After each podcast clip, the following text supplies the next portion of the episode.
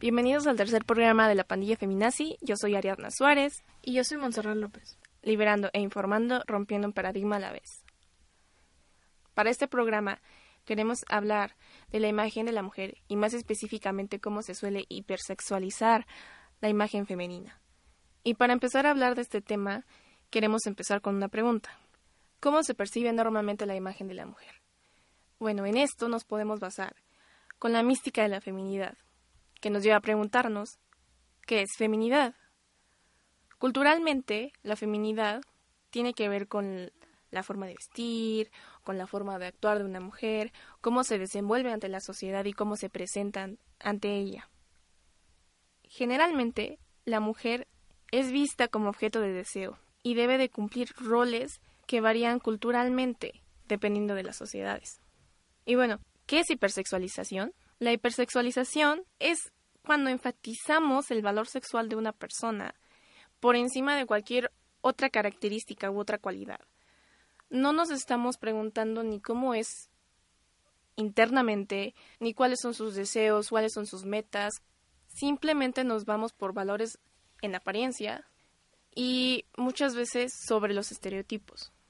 Claramente podemos ver los ejemplos de esta hipersexualización en los medios de comunicación, ya que podemos reconocer fácilmente eh, las imposiciones sociales eh, de siempre, de que la imagen de una mujer tiene que ser con falda, maquillada, y lo podemos ver tanto en series de televisión como programas eh, matutinos, por ejemplo, en muchísimos videos musicales e incluso en las muñecas con las que juegan las pequeñas o pequeños, ya que exhiben modelos de mujeres maquilladas y con ropas eh, exageradas. Claro, bueno, yo pienso que esto ayuda a crear una imagen desde una edad muy temprana de qué es lo que espera la sociedad de ti como mujer, ¿no? Porque yo me acuerdo que veía los anuncios este para las Barbies que lo que hacían era pues irse de compras y maquillarse y, y cosas así y no voy a, no voy a mentir no y decir que no me gustaban las Barbies y me gustaban las Barbies pero pues también yo quería hacer otras cosas como las que hacía Max Steel no quería luchar contra villanos quería hacer otras cosas y además también en parte y sin darme cuenta estaba aceptando este rol que me estaban tratando de imponer, ¿no? Que tengo que usar tacones, que tengo que usar faldas, que el maquillaje, etcétera, etcétera, etcétera.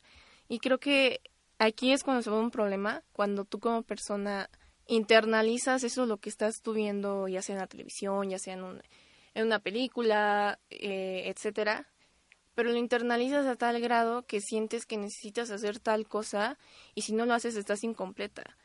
También hay que enfatizar un problema muy importante que es dentro de la familia.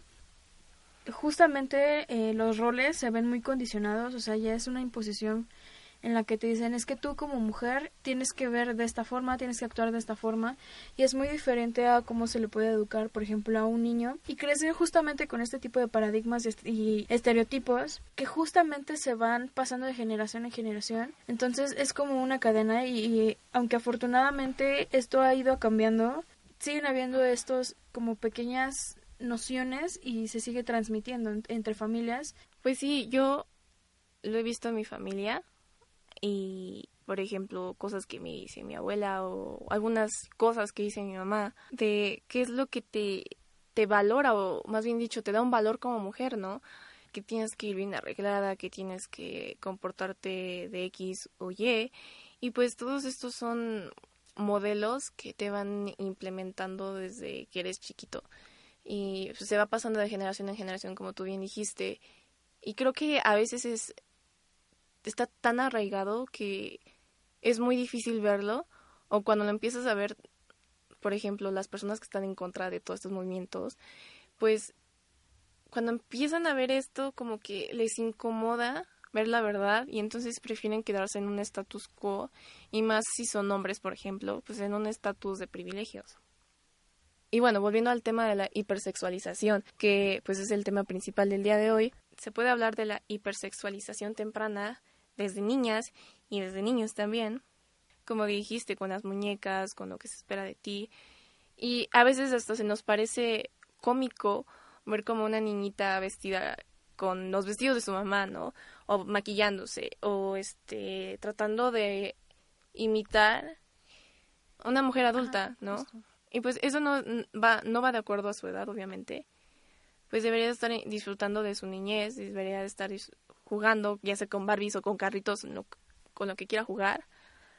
Y no, no pensando que desde ya se tiene que preocupar si tiene que pintarse las uñas, si tiene que usar vestidos, si tiene que usar X o Y. Y bueno, con este mismo hilo nos podemos ir hacia la censura del cuerpo de las mujeres, sobre todo cuando no es para consumo masculino. Esto suele incomodar muchísimo a las personas.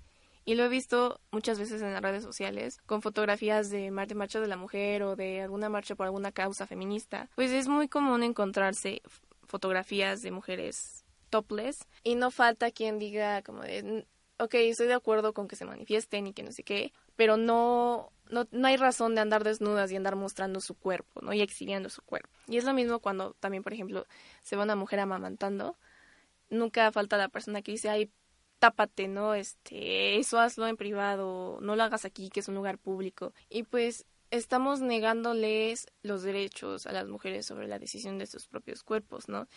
¿Y quién nos manda a nosotros decir qué parte del cuerpo se puede mostrar y qué no? Porque, por ejemplo, no hay ningún problema que se vea una mujer en topless en una revista de Playboy, ¿no? Que es para, obviamente, un público masculino. No se le ve como malo de que salga en una película de... De lo que sea, básicamente. Simplemente se normaliza precisamente como es una película, un medio, es como de, ah, ok, está bien. Sí, e, y creo que a la sociedad le incomoda que las mujeres hablemos así, tal cual. A la sociedad le incomoda que las mujeres vayamos en contra de lo que de los cánones de belleza, de los estereotipos y de esta misma mística de la feminidad, ¿no? E, estamos acostumbrados a ver el cuerpo de la mujer bajo ciertas circunstancias. Si lo vemos de manera diferente, nos incomoda y creemos que no está bien y que la mayoría de las veces debe ser cubierto. Eso se ve muchísimo en estas expresiones como de inconformidad, de pues en las marchas y protestas, pero también de nuevo cuando se está amamantando a un niño. De hecho yo hace poco vi en Facebook una fotografía que estaba muy bonita de una mujer negra amamantando a su hijo. En la fotografía era preciosa, la iluminación, el contraste de colores, todo, o sea, estaba muy padre la foto y lo que a mí más me molestó es que Facebook censurara la imagen, ¿no? y o sea decía que podría ser este que públicos podrían ser susceptibles a esta imagen no que podría ser inadecuada pero pues yo no le veo nada de malo a que estén amamantando a un niño porque al final de cuentas es una necesidad bueno es, es, una necesidad primaria no y estamos sexualizando esa actividad tan natural que es una de las pocas no no bueno decir pocas pero es una actividad que es supernatural, ¿no? De hecho, el cuerpo de la mujer y los senos de la mujer fueron hechos para esa causa, ¿no? Para, para amamantar al niño, no para sexualizarlos ni para que sea entretenimiento masculino. Y bueno, ¿tú qué piensas de esto, Monse?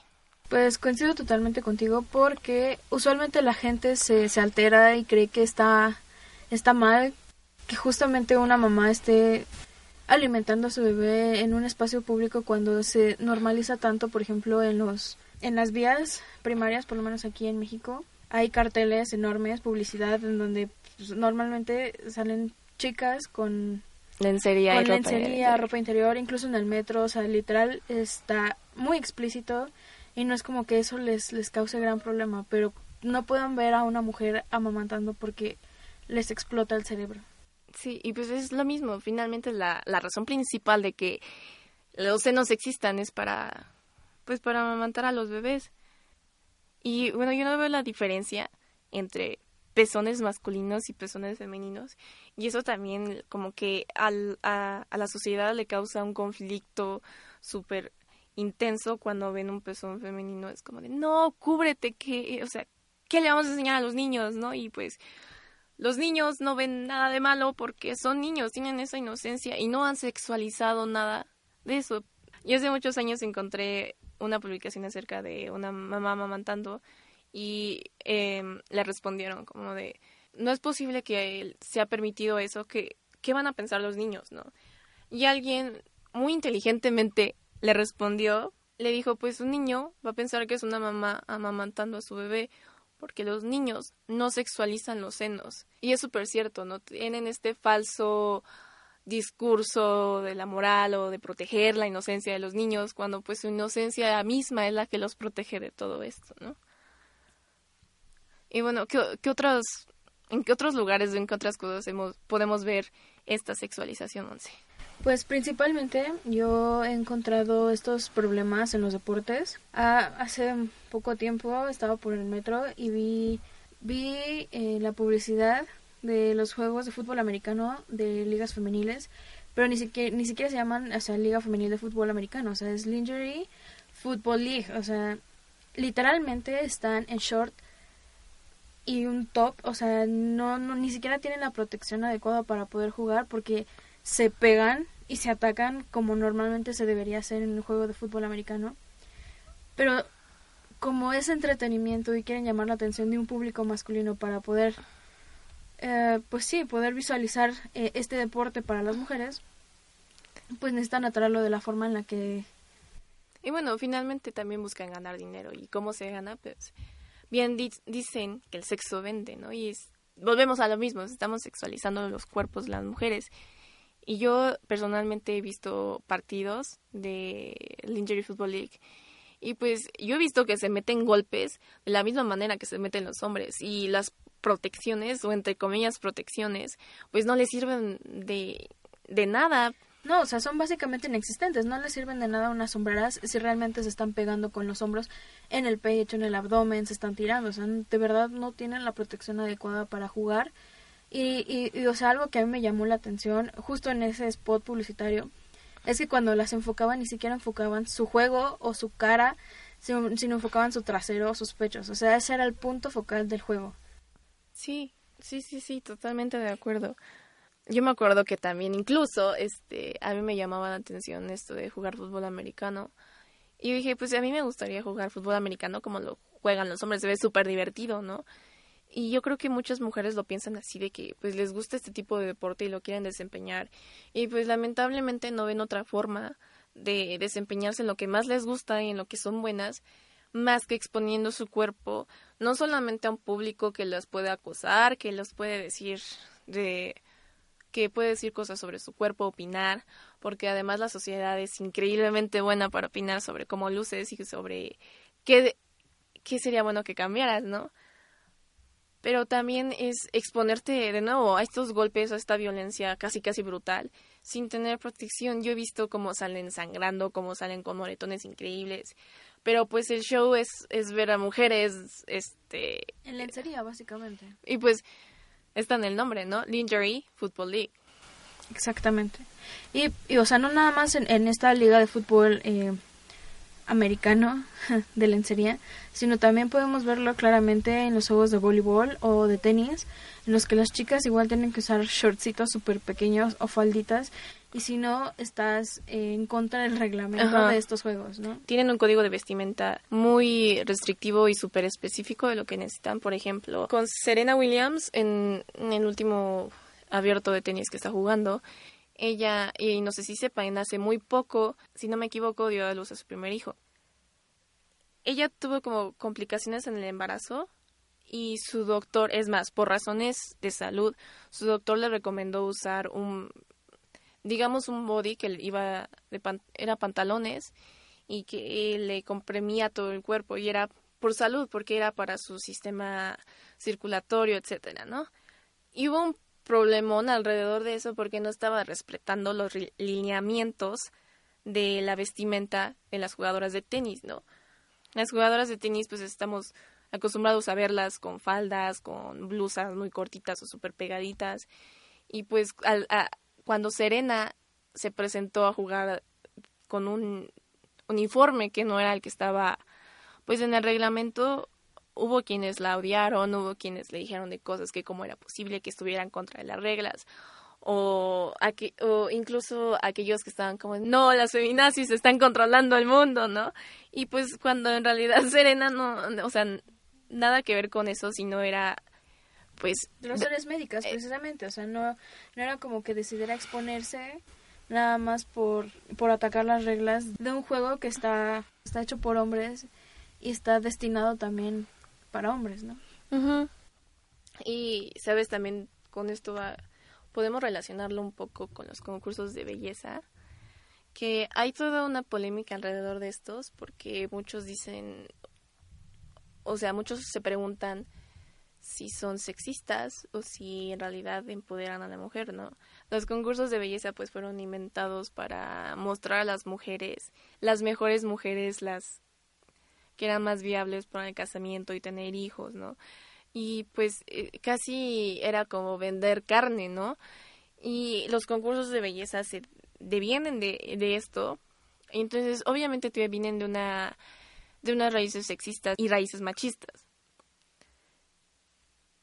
hay dos tipos de concursos de belleza, al menos en Estados Unidos. Está Miss América y Miss USA. Miss USA es el más polémico de todos porque para empezar es propiedad de Donald Trump y todos sabemos el discurso que ha dicho Donald Trump acerca de las mujeres, ¿no? Y pues con diferencia de el concurso de Miss América, ellas es más, este año quitaron la sección de trajes de baño precisamente por esto, porque era como una concepción machista, porque se objetiviza a la mujer. Y además tienen otros, otros ramos de evaluación, por decirlo de alguna forma, que tienen talento y que además tienen una serie de preguntas que mm, de hecho necesitas tener bastante educación para poder responderlas. Y entonces creo que los concursos de belleza es como un tira y afloja, ¿no? O sea, puede ser sexista, puede ser empoderador para mujeres, porque antes se estilaba solamente que las mujeres blancas y con ciertas medidas podían entrar a estos. Y ahorita poco a poco se ha estado extendiendo esto para mujeres de diferentes etnicidades y diferentes tipos de cuerpos puedan entrar. Y entonces creo que eso está muy, eso, eso, esa parte está bien para poner frente a todos los diferentes tipos de mujeres, no solamente un tipo de mujer inalcanzable hipersexualizado. Y no hay que olvidar que también se suele sexualizar a las mujeres no heterosexuales o con una diferente orientación sexual. Por ejemplo, yo he visto por amigas que son lesbianas, cuando le dicen a un chico que las está pretendiendo, pues que son lesbianas, pues las intenciones de este personaje cambia totalmente, ya no es como de este cortejo más sutil, ¿no? Ya es como van al grano y le dicen, oye, ¿no quieres hacer un trío conmigo? Y no sé qué. Y pues es eso, ¿no? De que las lesbianas son, o sea, las lesbianas también son para consumo masculino, ¿no? Porque para empezar en las páginas pornográficas uno de los mayores índices de búsqueda y, y los mayores videos que ven son de lesbianas. Claro, porque justamente consiguen cumplir fantasías masculinas. O sea, es, es es total y completamente un error, pero casi siempre cuando una mujer dice que es bisexual o lesbiana, se le tiende a... Se, le, se les llega a dar una imagen que realmente no está presentando. O sea, ella simplemente está diciendo su sexualidad, pero alguien decide volverla una fantasía masculina. totalmente. Y, por ejemplo, en, en esto de la pornografía y eso, se hipersexualiza el sexo lésbico, ¿no? O sea, yo no te puedo decir cómo es el sexo lésbico, pero yo sé, o sea, yo conozco personas, bueno, conozco mujeres lesbianas que me han comentado y han dicho como de, es que los videos y las películas que, que se exhiben ahí, pues no, no muestran en realidad cómo, cómo yo mantengo relaciones sexuales con mi pareja, ¿no? Y pues de nuevo es esto, es para satisfacer a a este público masculino y cumplir estas fantasías y alimentar esta idea de que pues todo, todo, todo, todo, todo gira alrededor de ellos. Y bueno, eso, eso es lo que define el falocentrismo, que bueno, falocentrismo, falo lo podemos entender como pene, y pues centrismo, pues se da a explicar por sí solo, ¿no? Entonces, el falocentrismo que gira alrededor del pene, ¿no? Las mujeres en la publicidad van para que sean consumidas por los hombres. Las mujeres en videos musicales, en concursos de belleza, en los deportes, son para que sean consumidos por un público masculino. Las mujeres que aman mujeres son hipersexualizadas para que sean consumidas por un público masculino. También es necesario mencionar los códigos de vestimenta restrictivos que muchas veces se le impone a la mujer, eh, ya sea en trabajo y escuela, y sobre todo escuelas, es como necesito que te tapes, porque si no vas a distraer tu niña de 15 años a tus maestros y compañeros, ¿no? Que nos deja ver esto, es como volvemos a la hipersexualización, obviamente, o sea, no se le puede ver a una mujer sin pensar en algo diferente a, a, a, que es una persona, más allá de verla como un objeto sexual, es una persona y se le tiene que respetar, y si esta persona no, tal vez hace mucho calor y no se quiere cubrir de más, pues ¿por qué lo tendría que hacer? claro, claro, claro. Y pues yo recuerdo mucho haber leído el caso de una chica en Estados Unidos, porque además en Estados Unidos el código de vestimenta de las escuelas públicas, bueno, las escuelas en general, es súper restrictivo. Hay unos que traen hasta medidas específicas de hasta dónde puedes tener una falda o hasta dónde puedes tener abierto un escote o tirantes de qué grueso y muy, muy específicos. Y pues crean a esta idea, además, de a las niñas, pues de que tu cuerpo pues es eh, hay, hay algo mal con tu cuerpo que debe ser cubierto y crea esta incomodidad con uno mismo que yo digo, o sea, ¿por, ¿por qué, no? O sea, al final del día pues somos seres humanos y a los niños, a los hombres jamás se les se les hace algo así y ellos tienen más confianza en, en, en, lo que son, ¿no? Y bueno. Sí, normalmente suelen tener más confianza en su apariencia porque no se les dice que se tapen, no se les dice que está mal que salgan a la calle de cierta forma, o sea, que, que está mal visto o incluso que les puedan hacer algo porque se vistan de cierta forma. Sí. Y bueno, el caso de esta niña, un día ella decidió no ponerse brasier, que es totalmente respetable, quieras o no, ponerte brasier es tu es opinión propia, ¿no? Y no es problema de nadie más. Pero esta niña decidió irse a la escuela solamente con una sudadera y cuando estaban en la escuela notaron pues que sus pezones se veían a través de su sudadera y le llamaron a la dirección y le hicieron hacer, o sea, la hicieron saltar para ver qué tanto se movían sus pechos y finalmente la terminaron regresando a su casa para que se vistiera de otra forma porque su tipo de vestimenta distraía, como bien dijiste, a maestros o a niños, ¿no? Y es como de, ¿por qué es más importante los maestros y, los niños? Y además también, o sea, si, si tú, maestro, adulto de 40 años, te distraes sexualmente una niña de 15 años, ¿quién es? ¿Quién tiene el problema? Y bueno, además también no es raro escuchar el típico de a los hombres también nos pasa tal cosa. Ajá, sí. Y a los hombres también nos sexualiza, ¿no? Por ejemplo, en los medios vemos imágenes de hombres súper masculinos, súper machos y que eh, súper musculosos exhibiendo aquí los pectorales, ¿no? Pero hay una diferencia entre esa sexualización del hombre a la sexualización de la mujer. Normalmente a los hombres, eh, pues no se les pide que se cubran, no, o sea, no, no los restringen tanto, no les piden que usen ciertas prendas en ciertos lugares con ciertas personas, o sea, no, no es tan tensa esa restricción con los hombres como con las mujeres. Y no digo que no se crean imágenes tóxicas de los hombres, porque también se crean imágenes tóxicas y también debería de haber más inclusión. Como ahorita se ha, se ha visto más inclusión en modelos este, de tallas grandes o de diferentes etnicidades, pues también debería de haber esa inclusión para los hombres, ¿no? Pero es que hay esta diferencia con las mujeres porque, como bien dijiste, no se les pide que se cubran y no se les crea esta imagen de que pues su cuerpo está mal, ¿no? Por ejemplo, si van a la playa con un bikini, su cuerpo tiene que deducir de tal forma y si no, pues está mal. Y una mujer en la playa decide quitarse el top de su bikini, pues obviamente le van a decir que se cubra. Mientras que a un hombre ya sea hipermusculoso o con su panza chelera, no le van a decir que se cubran, aunque incluso a veces estos hombres pueden tener hasta más pecho que algunas mujeres. Pato, pato, macho.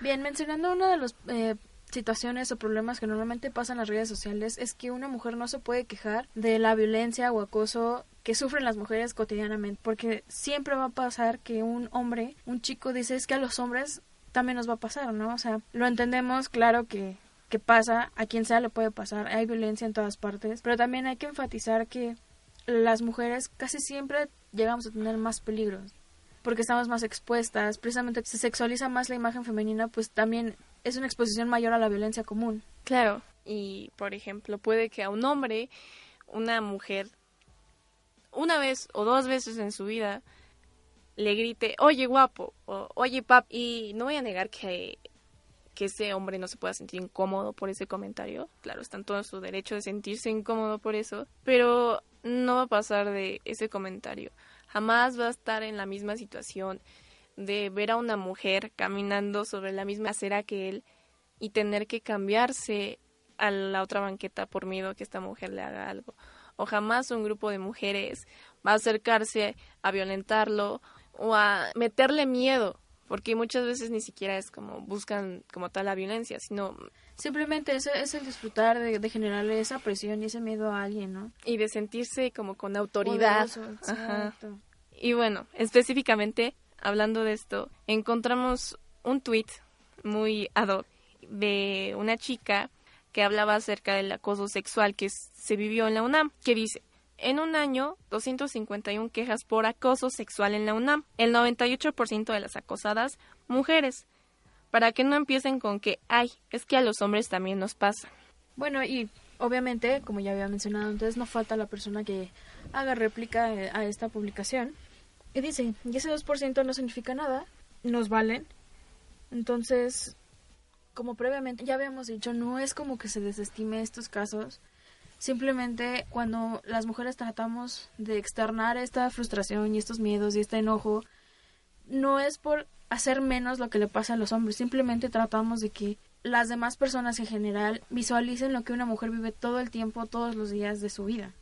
Y además, muchas veces se usa este discurso para tratar de desacreditar a las feministas. Yo lo veo de cierta forma. Como feminista, no estoy en desacuerdo de hablar con problemas que enfrenta al hombre que finalmente devienen del machismo también, pero no uses esto para desacreditarme a mí una de las respuestas que tuvo este tweet es, pues sí nos acosan tanto por parte de mujeres como de gays, solo que no hacemos tanto pancho por unos cuantos piropos, porque para ser claros, muchos de esos acosos son solo piropos.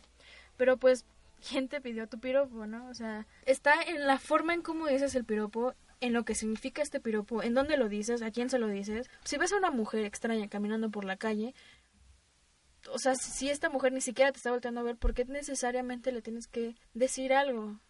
Y es muy molesto, por ejemplo, que vas, vayas caminando pensando en lo que tienes que hacer o en lo que sea y te digan sonríe. Y es como, aunque sea solamente una palabra y es como de ¿por qué voy a sonreír? ¿Por qué quieres que te sonría a ti?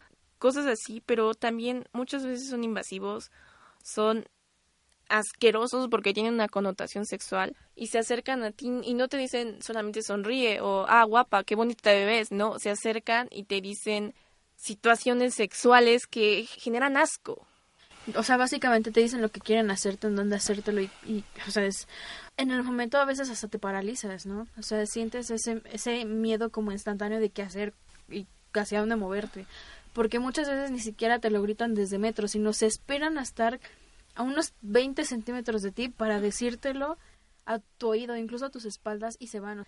Para mí es muy frustrante esta situación.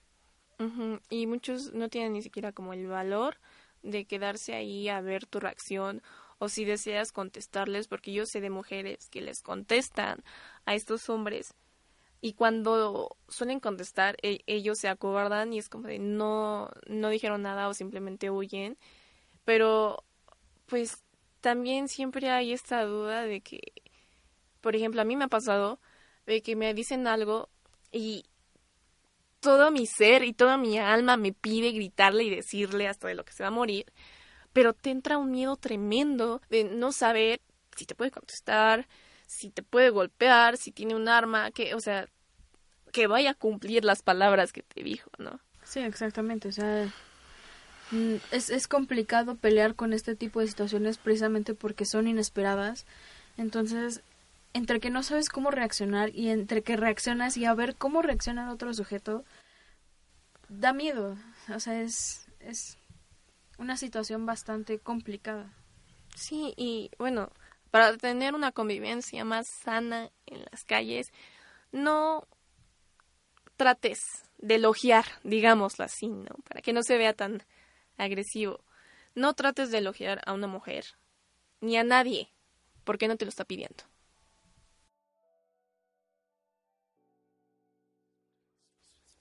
Ana dice, mi primer acoso. Recuerdo que fue en la primaria. Ni siquiera sabía que era acoso o una conducta sexual, es más, por muchos años siquiera me acordaba que me había pasado. Estaba en primero o segundo, pero desde siempre me habían estado molestando, en específico dos niños. Me jalaban el pelo, tiraban las cosas al suelo, etc. Un día estábamos en plena clase y ellos dos me llamaron. Cuando volteé, estaban con los pantalones en el suelo y me mostraron sus penes. La maestra los vio y les obligó a subirse a los pantalones y a que se fueran. Luego se quedó conmigo y me dijo que no pasaba nada, que lo olvidara que así son los niños. Bueno, creo que esto está mal por parte de, digamos, casi todos los involucrados aquí. Porque, pues, la maestra solamente invita, bueno, no invita. Permite, más que nada, o sea, es este tipo de conductas. Que, o sea, es, volvemos a, a normalizar que el hecho de que son niños, pues no, es, es, es común. Y los niños precisamente que lo ven como algo divertido y algo permitible. Y no, o sea, no estamos viendo si los niños veían esto con una connotación sexual o no.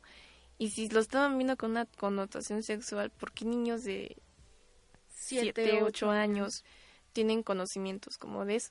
Y creo que también está para preocuparse por qué unos niños tendrían este tipo de actitudes, que pues viene del machismo y viene más que nada eh, inculcado pues en las casas y en las familias. Y bueno, invitamos a todas y todos que quieran compartirnos alguna anécdota, algún poema, algo de su propiedad, para que sean leídos aquí al micrófono. O también si quieren participar, tienen algo que decir, algo que externar, también son invitados. Sí, claro, la invitación está abierta. Pues porque la pandilla femenina sí somos todas y todos. Y bueno, nos pueden encontrar en Facebook como la pandilla feminazi.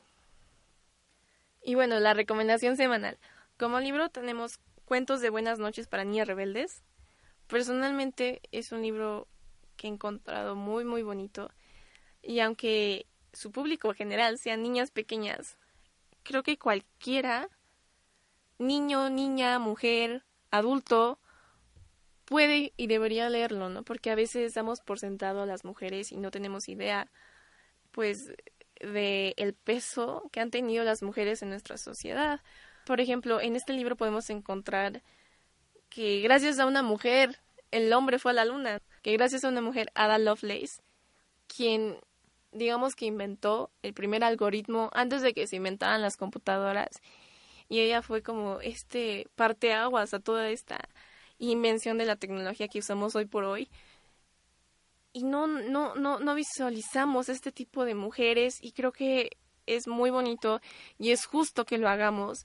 Y más a las niñas, sí, para decirles, mira, también hay mujeres como tú que pueden lograr grandes cosas y tú puedes hacer lo mismo. Además, algo muy interesante de este, de este libro, o estos libros, porque cabe mencionar que son dos en estos momentos, que las historias de princesas e historias de mujeres que necesitan ser rescatadas se dejan a un lado para contar historias que además de impresionantes y motivacionales son historias total y completamente verídicas.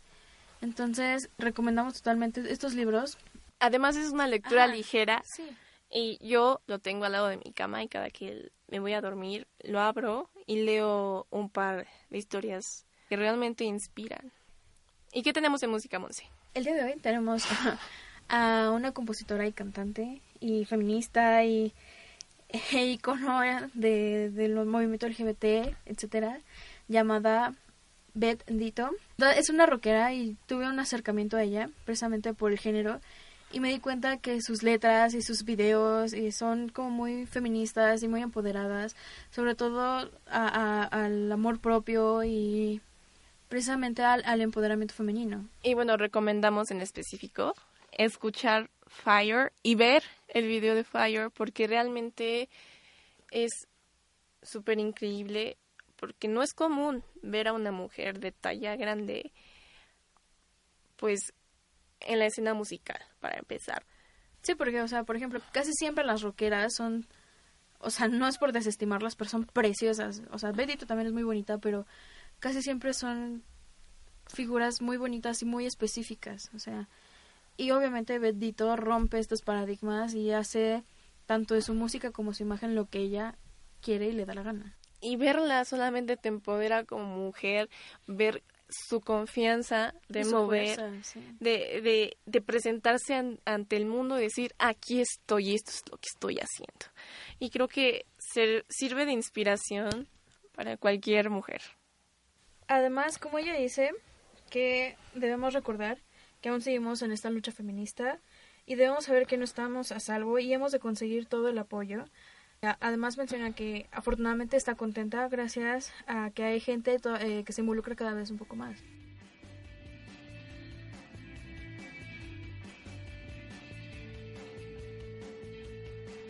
Esto fue la pandilla feminazi con Ariadna Suárez y Monse López.